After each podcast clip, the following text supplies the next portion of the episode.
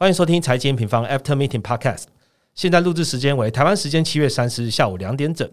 本次的主题是复制贴上的联准会会议。本集的合作好伙伴为 CME 芝加哥商品交易所。随着美国通膨降温，预期升息循环即将步入尾声。但全球呢仍面临经济还有地缘政治的外部风险哦。那我们看到美元呢就有着投资的避险功能，同样身为避险的日元呢也有机会随着未来的政策转向带动多头的格局哦。所以你如果你在看全球经济政策，你就会发现它也牵动着外汇的变化。所以，我们常见的现货买卖以外呢，外汇期货也可以作为大家投资的选择之一哦。你知道吗？外汇其实是最古老的投资项目之一。从货币呢成为有效的交易媒介后呢，就开始有交易的历史了。而我们的合作好伙伴资商所，更在一九七二年就推出了外汇期货合约。到目前为止呢，智商所已经提供了超过七十种的外汇期货合约，让广泛多样的交易者呢都可以参与在其中哦。我们用日元为例，智商所提供的标准和微型的两种合约，主要的差异呢就是合约规模，可供资金充裕或小资族投资做选择。再来呢就是报价惯例的不同，可以满足不同的投资者的需求哦。外汇期货是种低成本而且高流动性的金融工具，投资人最好选择有信誉的交易所，智商所就是一个喽，因为他们是全球规模最大的受监管外汇市场，兼具了交易公平与效率，也提供周报实时追踪经济风向与事件热点，让你同时具备基本面与技术面的视野。对于外汇市场有兴趣的听众朋友，欢迎透过底下资讯栏连接，那我们就开始今天的节目喽。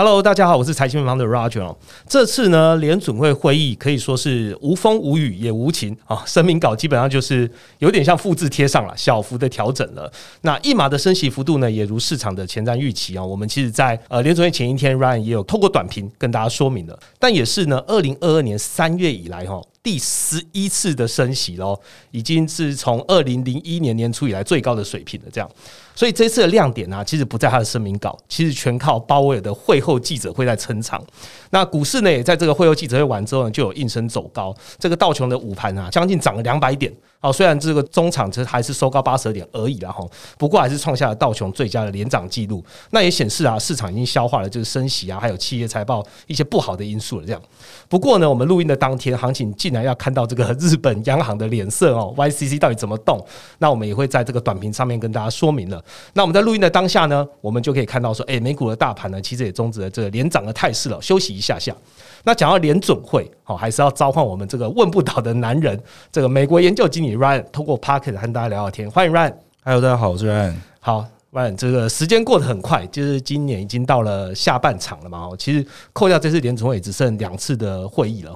那局势走到这个 Fed 升息尾声啊，看起来又不太可能在今年降息的情况下呢，很多用户都在跟我们问说：“哎，总金啊，那产业啊，或是个股怎么看啊？怎么投资这样子？”所以在这边跟大家工商一下，我们推出了 M N 的精选课程。那这精选课程呢，从基本面到个股的策略哦，我们由 Ryan 跟股市赢者的资产配置实战课打头战。那带你一步步的建立就是个人的投资思维框架嘛。那我们也从最夯的产业面，譬如说曲博啊，教你看懂现在最热门的科技怎么一回事，电动车啊，或者半导体啊，现在到底要怎么看？那 Ryan 今天都来了，也是讲师之一啦，也跟大家分享。透过这次的直播跟曲博聊天，然后跟影者的课程，你觉得怎么样可以帮助听众朋友建立自己的投资框架？呃，虽然你自己业费自己有点不好意思，但是但是讲的讲的是实话，就是我自己在投资上面，我是一直觉得就是呃各种。呃，面向的内容其实都要接触。那像我们就是去年跟赢者开的课程是总经产业到个股嘛，对，所以其实我自己是觉得，像可能说像二零二二年的时候，其实你如果说真的只有 focus 在产业啊个股，其实你很难会有太好的一个表现，因为真的就是一个通杀。那甚至那种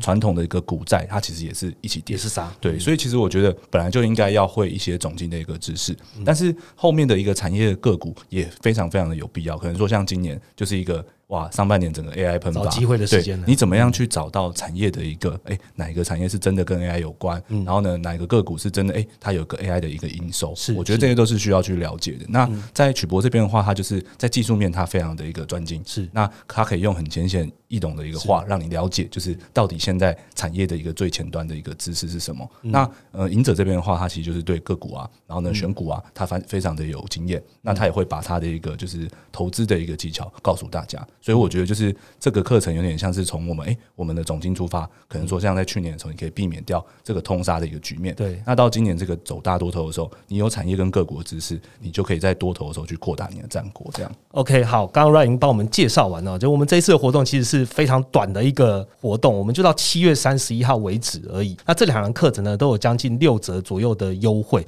所以欢迎大家呢，就是直接点击资讯栏连接，这两堂课我们分别放两个连接，然后找有你有兴趣的，然后直接在这个时间内购买，它是最划算的哦。好，那我们要进到今天的主题喽。节目一开始呢，还是请 Ryan 跟我们回顾一下本周的行情重点吧。好，那其实联准会当周行情一定是有比较震荡了，像美股 S M P 五百啊、纳斯达克，原本七月到现在的一个涨幅都有接近三到四趴，那甚至道琼有超过四趴。不过在央行会议周，它的涨幅大概都只有零趴上下，几乎是没有变化。对，那欧股跟日本基本上也是一个震荡为主，那反而是新兴亚洲、中国跟香港，他们在呃七月二十四的时候召开这个政治局会议嘛，是，那就是有表态说要一些活跃资本市强化场房地产，对，强化房地产是很重要，的对。然后呢，发挥他们一个货币政策的工具去支持消费啊、民间投资，或是甚至解决一些地方债务的问题。所以，其他开会之后，反而是吸引了一波外资，就是短期的一个流入。对，那上证跟恒生本周都有三趴左右以上的一个涨幅。那在汇市一个部分，其实走势是也是一样比较震荡啊。不过，美欧央行其实都进入了一个升息循环尾声。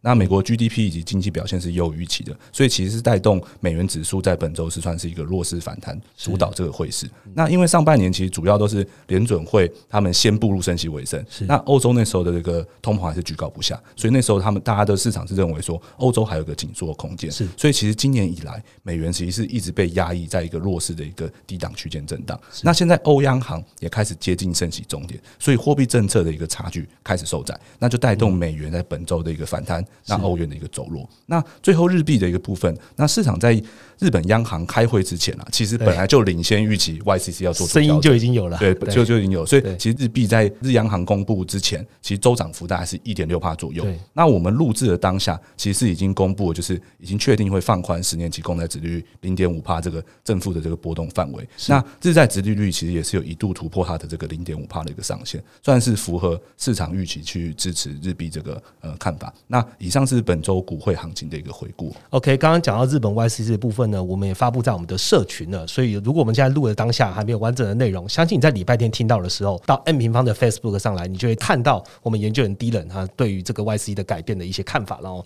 那我们今天还是 focus 在联准会，提醒听众朋友，现在可以把手边的事物放下啊，打开你的电脑，然后一起打开我们的快报啊。我们这次快报礼拜一早上就已经发布了，叫做七月联准会升息一码，终点已近，放慢决策周期。好，那我把这个连接也放在资讯栏然后，听众朋友同步打开，跟我们一起听下去。Ryan 会跟我们聊联总会它的会议重点，还有记者会究竟讲了什么，我们就开始今天的主题喽。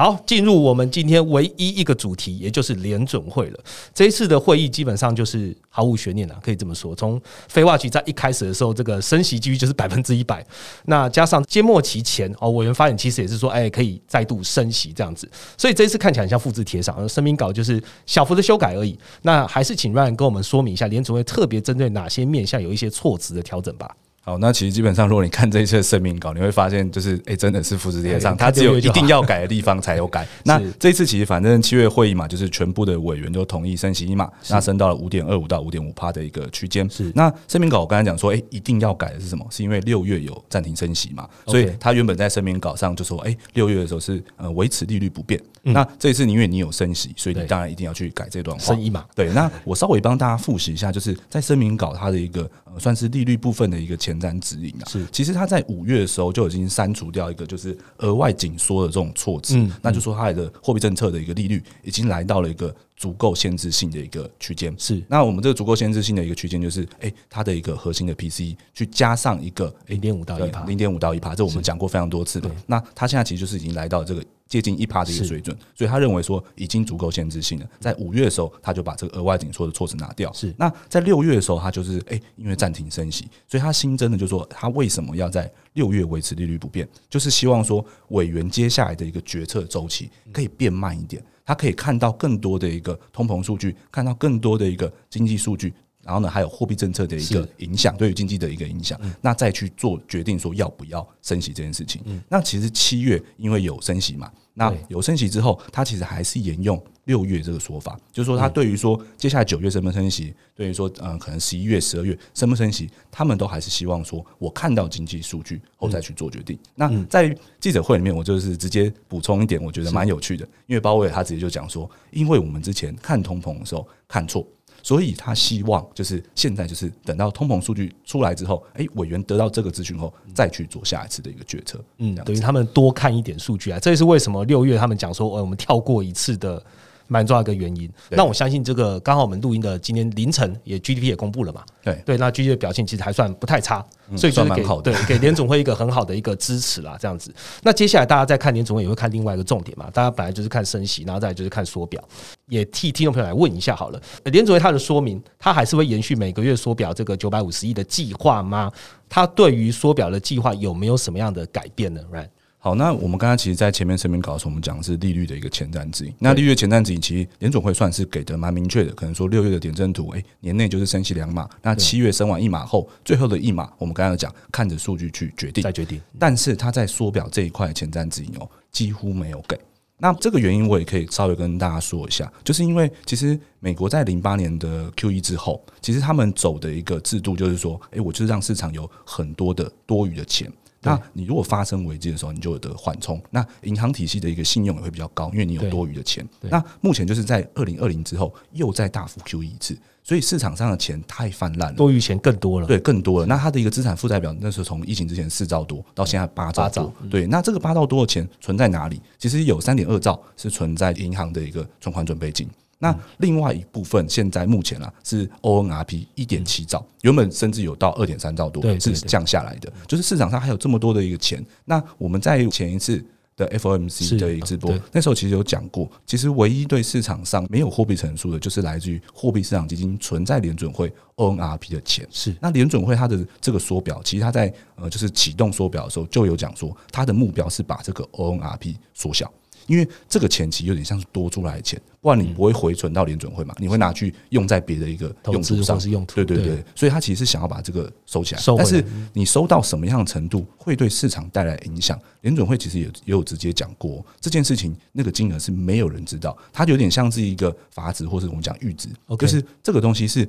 一到那个点后，哎，就会突然的发生。就是突然的紧张起来，所以缩表的一个经验有点像是二零一九年那个时候。在二零一九年的时候也是说说说，哎，说到短端利率突然飙高不能控制的时候，立刻停止。那甚至他们那时候还开启了一个短端的一个公开市场操作。所以这一次的缩表，我觉得他们没有沟通的原因就是这样，就是他会一直缩，那缩到哎，市场一有反应，好恐慌出现了，那就表示资金不要收了，那立刻就停。我觉得他们的做法应该会是这样子，所以他们目前是没有沟通。那我认为说，这个呃紧缩的这个 Q T 的货币政策，到后应该也会是跟一九年的一个经验一样，就是出现一个发夹弯，嗯，只要一有问题立刻停止这种感觉。OK，我们在这次的快报里面也有做一个图表，那大家知道 O N R P 跟 T G A 的关系。那要不要借着这接跟大家讲一下，现在 O N R P 跟 T G A 他们是真的互相抵消的吗？好，那我这稍微更新一下这个金额的一个部分啦，就是因为我们都知道，就是诶，美国的债务上限是在六月初的时候才通过，通过了。那它通过之后，因为财政部要把之前没有花到的钱，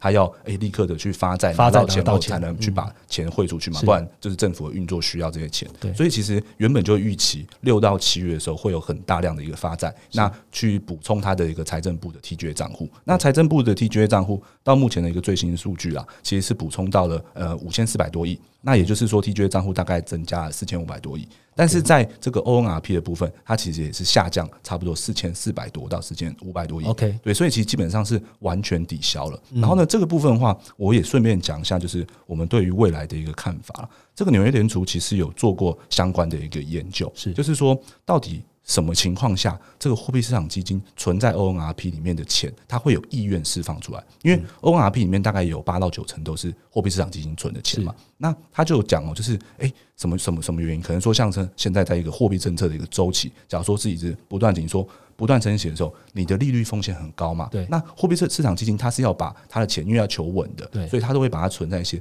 债券安全的地方。但安全地方，那就是债券跟利率有关的东西。所以其实如果在一个紧缩周期的时候，他们会比较不愿意去投给其他人。是，那我就存联准会最安全。对，这是第一个原因。那目前其实已经来到呃升息的一个尾声，所以利率的风险开始慢慢的下降，所以它应该是会有意愿出来。那第二个的原因是，哎，愿意让它出来的原因是，可能说国库券，就是说一年期以内的一个美债，它的一个供给量变多，所以。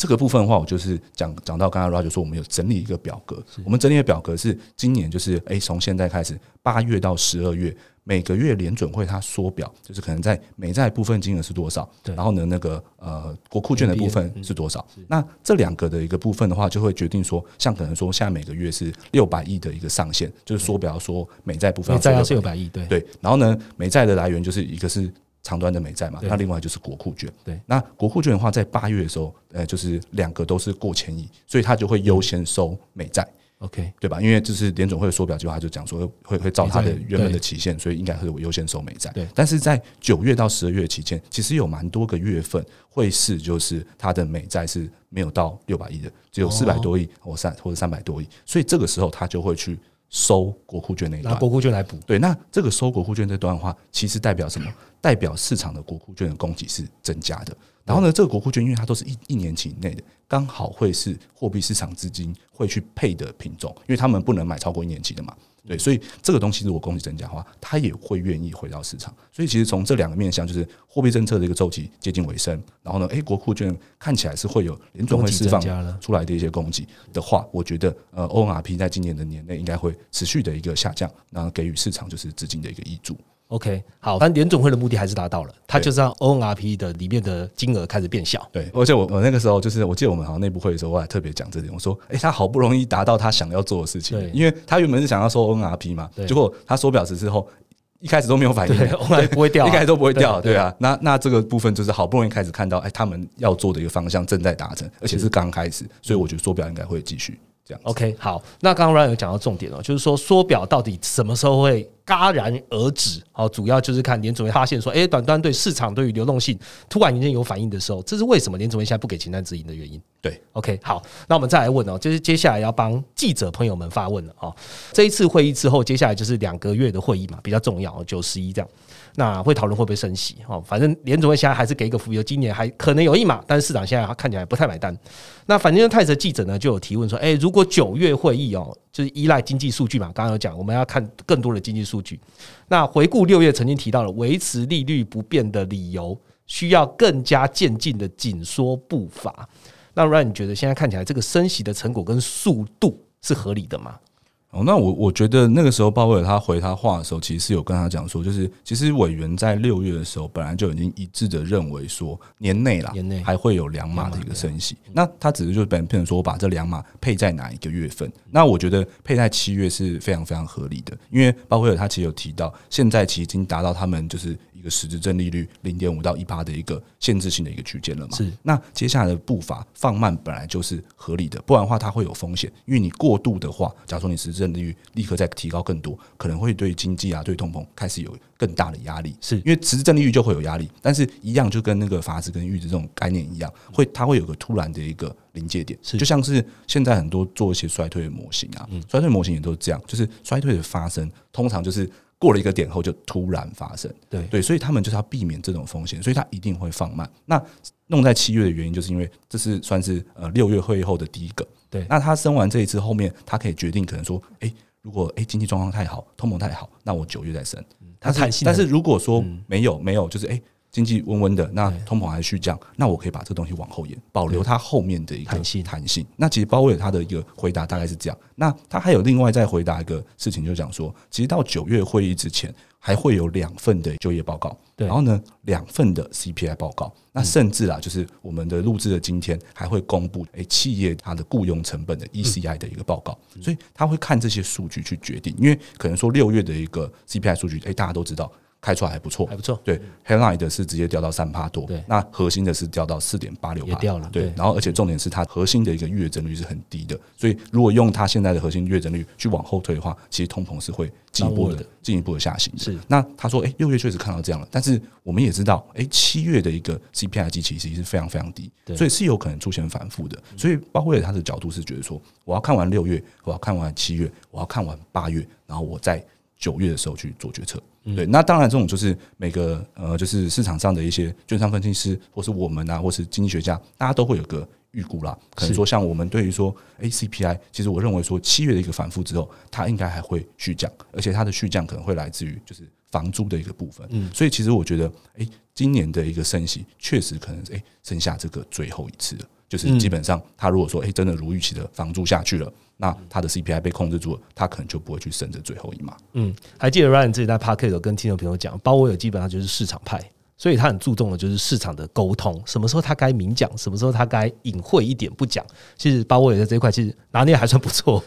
现 现在也有点被迫的啊，因为之前猜通膨猜错嘛，他自己说的嘛，对他就他就丢了。对对，现在 现在要更谨慎一点。对对对，所以看到跳过让过的机会，它还是有可能会发生的。然后，那讲到通膨，大家还是很 care 嘛，就是说不管怎么样，现在市场是怎么样，大家都知道联总会的终极目标就是所谓的两趴。我们这样怎么样看，其实离两趴还是有很长的一段距离了哦。那联储会最关注的就，哎、通膨没有如预期？这预期就很有趣啊，谁的预期？这预期的法子究竟是什么？所以就有记者问说，哎、那两趴这算不算预期？你什么时候才能见到真正的两趴呢？还是我们还是要维持高利率好长一阵子呢？Ryan 怎么看？联准会他们在沟通这一块上，真的我觉得做的算蛮好的。就像你看它利率点阵图、哦，中间大家有直接讲说啊，通膨会反复啊？为什么你的利率点阵图还是呈现一个倒挂的？这倒挂的意思就是说，哎，二零二三年的利率是最高的，像现在落在五点五到五点七五之间，对但是明年就降到四趴出头，然后后年再降到三八出头，就是他们就一直维持这样的一个前瞻指引。那他的这个意思是这样哦，就是鲍威尔他的意思是这样，就是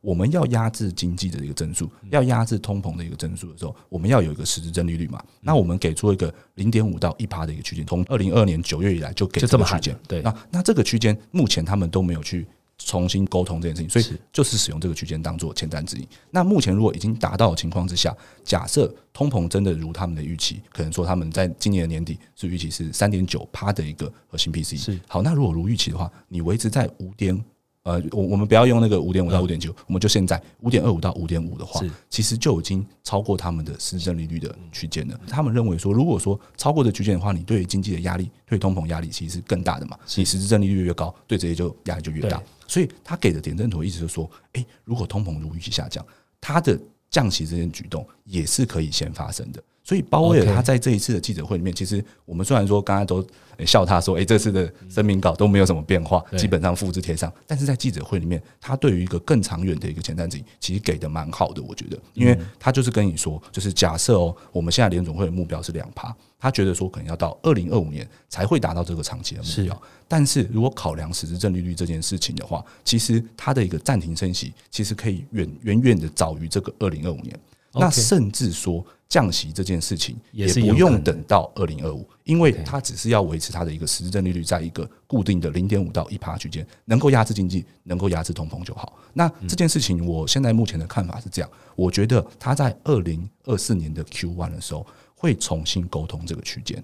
因为他要看当下的一个通膨状况，如果说真的符合他的预期，在年底核心 PC 降到四趴以下，是那它的这个零点五到一趴的压制力道就够嘛？对对，但是如果说到那个时候没有跟他的预期一样，核心 PC 没有压到四趴以下，对那就不够，那他就可能会在那个时候去做调整。嗯嗯，也就是说两趴与否，其实现在不重要。对，重点那个是二零二五年的事情对，那那个以后的事了。对那重点是他现在有没有办法压制所谓的利率 under 在这限制限制性利率这个区间？但明年或许有可能会改变这限制利率的零点五到一趴，但是主要还是看通膨状况。我想到一个比较呃直白的一个讲法，就是反正我们现在要把通膨压到两趴，我们的路径已经是这样，我们要从五趴、四趴、三趴、两趴嘛会慢慢的下去。那联准会要确保是它有朝这个方向前进，所以不够的时候它会加。对，但是如果说他觉得够的时候，就假如说我真的没有继续升级，通膨还是从四趴掉到三趴，那我就不需要去硬加嘛，因为我硬加的话，我就很明确知道它会对经济造成影响，对它会对通膨造成更大压力，这种感觉。嗯对，，好，谢谢 Ryan 的说明哦。既然都聊到了经济，那我们就来聊经济了哦。呃，有位记者也是问说，哎、我们从上一次的会议到今天，哈、哦，不断的提到软着陆机会增加，联储也这么说的。那今天录音的当天呢，我们刚刚提到的 GPT 其实表现还不错。那联总会对于经济衰退，现在它是抱持着什么看法呢？它是不是对软着陆更加有信心呢？有哪些数据可以来看吗？好，那这边帮包伟尔平反一下，这这个其实其实我觉得包伟尔这样也是蛮可怜的。他今年以来哦，其实他是最坚持，就是有一条道路可以到达，就是美国的经济软着陆。说软着陆的路线就对了。他一直一直在每一次的记者会都这样讲，但是一直被酸嘛。就是所有人都算他，就是啊，怎么可能乱着陆？就是超多的券商分析师啊，什么大家都觉得说就不可能普遍市场是这么认对为，，但是这个预期其实从大概从四五月开始就开始快速的修正，就是这个东西我好像也讲过很多次，就是在二零二二年的年底的时候，所有的捞蓬勃的券商的分析师中位数预估的话，对，基本上所有的呃分析师都认为年底就是今年二零二三年的 Q 三、Q 四就会见到就是经济的衰退，是。而且是年增翻负的那种。对，然后呢，那时候就鲍威尔他就觉得没有嘛，他就觉得哎、目前还有力排众议。对对，力排众议。那他现在其实市场其实，在四五六月的时候，已经算是很明显的一个修正。现在假如说你去彭博看这个券商的这是个中位数预估的话，大部分都会觉得说年底的时候还可以保持一个零点五帕的一个 GDP，你还是正的、欸，对，就是原本在去年的时候，大家都是估到呃负零点三、负零点五这种程度，是对，所以其实现在市场已经是不认为会有经济的大衰退的一个情况发生。那联准会他自己的预估，其他 GDP 在六月的时候也做一个呃预估的上调，对。呃，已经上调到一趴。那这一次的记者会里面，在讲这个议题的时候，比较特别的是，其实如果大家有印象的话，呃，其实，在之前的一个联准会会议纪要里面，因为联准会的委员他们会有自己的经济预估嘛，就像鲍威尔他自己一直觉得说有一个软着陆的机会，是。但是他们里面也有研究的一个经济团队，这个研究的经济团队其实原本是预期说年底会有一个温和的一个衰退。对，然后呢，鲍威尔这次在回答记者问题的时候，也有说，现在他们已经不这样看了，他们已经认为说年内大概不会出现数字上的衰退这件事情。然后呢，这个部分的话，鲍威尔其实就是再度的重申他原本觉得为什么软着陆可以成功的原因。虽然说他还是很保守啊，他还是讲说就是他不会用乐观这个词去形容说很容易达到经济软着陆，但是他认为说现在的美国市场的一个状况是这样，券商们一直觉得说，哎、会发生衰退的原因是因为失业率会。上升很多，飙高。嗯在你这样子大幅升息之后，失业率会飙高。但是现在的就业市场这样的状况是这样，它比较像是诶需求端企业的一个需求端的放缓，所以没有民众的失业，它比较是靠职位空缺回到一个比较正常的水准平，对。对，反而不是说靠失业去达成就业市场的供需的平衡变好是这样这件事情。对，所以其实这样就有可能就是跟过往的衰退不一样，因为过往的美国的衰退它是以消费为主嘛，一定要见到就业市场出现问题，失业率飙升，它才会大幅的衰退。那目前就是没有看到这样的现象。OK，其实目前看起来，呃，鲍威尔算是比较偏对的哈，哎对对对但市场已经慢慢修正了，已经其实市场往它的方向走了，往它对。去靠拢。好，那如果市场现在看起来在基本面的方面，其实表现还算不错，帮记者再多问一个问题了。刚刚 Ryan 其实都把故事都讲完了，就是说降息，呃，不一定要到两趴的时候才会有降息，好，这是有这个弹性的缩表。啊，其实也没有一个明确的前瞻指引，所以它有可能突然间停止，但也有可能会持续。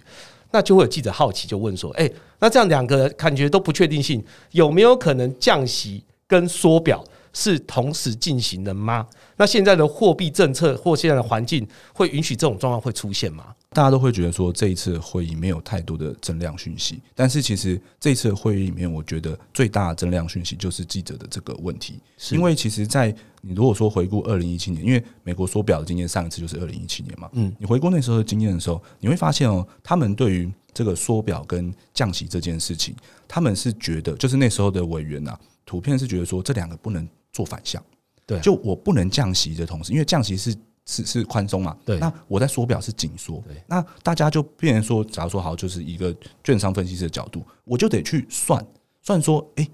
缩表这件事情对于利率的提高影响是多少？然后它又降息，我两个要去所以算总量，要去算一个 net 出来，算对吧？要去算个 net 出来吧，这样是对于市场到底是对于是宽松影响还是紧缩影响？他们原本是要避免这种事情，因为这种事情会让市场的不确定性、市场预期是没有办法收拢的。对，但是鲍威尔在这一次记者会上基本上是打破这样的一个讲法了，他就觉得说，如果说从正常化的一个角度。什么叫正常化？就是疫情之后的一个正常化。假如说以一个正常化角度，现在的一个市场的资金环境就是资金过多，缩表这件事情是一个正常化过把资金收回来。对，把资金收回来是一个正常化。那刚刚他们前面讲到一个实质正利率零点五到一趴，那如果说这个零点五到一趴是 OK 的，哎，通膨也是往下的，也是持续朝两趴去前进的话，那降息去维持零点五到一趴也是正常化的行为。所以他们是第一次去做这样的一个沟通，就是说未来的一个情况下，哎，是真的有可能哎降息跟缩表同时进行的。因为以前他们是不希望这样子同时发生，但他们现在是觉得说市场状况是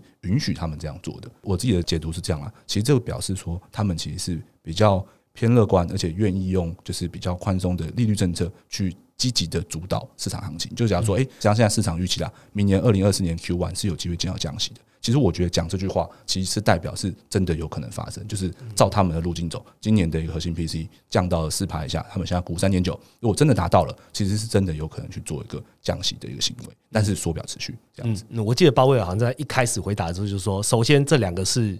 各自一套独立的工具，我想他以前不是这样说的，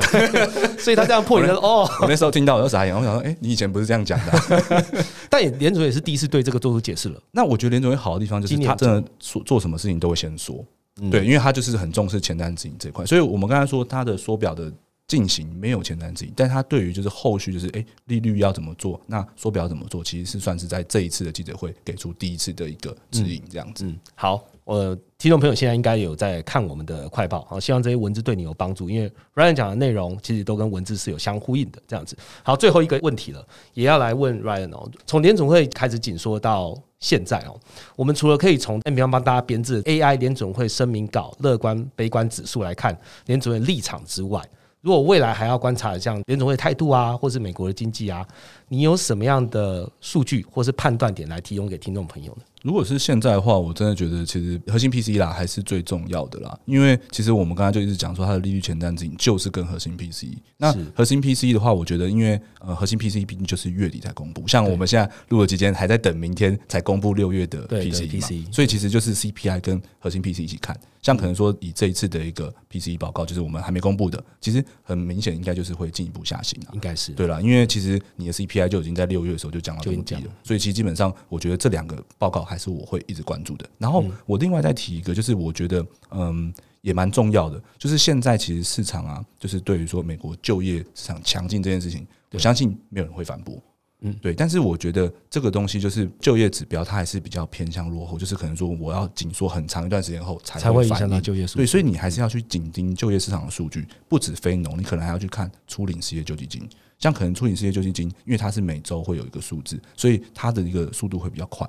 对，那这个部分的话，就是你还是要去关注说它会不会飙高。如果有个突然的飙高的时候，其实可能就业市场就不是就不是市场想的这么强劲。那那种通常都会是一个比较呃关键的一个转折点。对，那是对于货币政策。像假如我做一个很简单的举例啊，假如说好，现在的 CPI 跟 PCE，它在七月的时候会有个机器的反复，是对，所以联总会可能在这边就是给一个呃保有弹性的一个货币政策选择，就一码他不跟你说还要飙升。对，那如果说到了八九月，哎，这个东西续下，就是如如我们的预期在房租的带动下继续往下走的话。那个时候，如果出现就是哎，初领失业救济金飙升，飙高了，飙高了，那那个时候，我觉得就是会联总会可能就会在十一月或是甚至年底的时候宣布正式暂停升息的一个时间点。嗯，好，刚刚 Ryan 跟大家提供了几个数字，然后我希望大家都可以到 M 来追踪，包含的 P C 呀、CPI，我们常看的就业数字、非农，甚至是初领失业救济金，大家都可以来关注哦。当然还有很多很多跟美国经济有关的数据啊，如果你常在 M 旁的话，到我们的美国总经成绩单或者全球总经成绩单，看看其他用户在看哪 Top Ten 的重要关注数据，你也可以来做追踪哦。那接下来呢，就是我们一周一图表的时间哦。今天这个一周一图表呢，跟我们内容也是有关系，同时也是我们最新发布的图表，是美国的中性利率跟实质基准利率，请让跟大家说明吧。然后市场一直很担心哦，高利率环境会维持的比预期的更久。不过纽约联储在五月中重启了一个中性利率预估的模型，发现目前的一个中性利率哦，跟肺炎疫情之前是变化不大的。那我们图中用政策利率，也就是名目利率去减去通膨，算出了实质利率。然后呢，当实质利率高过中性利率的时候，其实代表货币政策环境比较紧缩，将会开始明显的压抑经济跟通膨。像是这呃二零一八跟二零一九年缩表跟升息同步进行的这个时候，那实质利率减中性利率接近零轴，也会是货币政策升息尾声的一个观察的一个重要指标。好，非常谢谢 Ryan 参加我们今天的录制哦，同时也提醒听众朋友，如果呢你不只对美国这经济体或是联总会有兴趣，你还有对其他的经济体或者新兴市场啊各个重要的商品的话，你也可以参考我们即将在你听到的本周发布的最新的八月的投资月报哦。好，只要加入 AM 派会员，你就可以看上万字的投资月报内容，可以把全球的股汇在原物料重要的经济体跟重要的商品完全尽收眼里啦。好，今天的节目就到这了，相关信我们都留在下方的资讯栏。喜欢我们的话，记得相关跟五颗星，让我们可以做得更好。我们就下个礼拜见喽，拜拜，拜拜。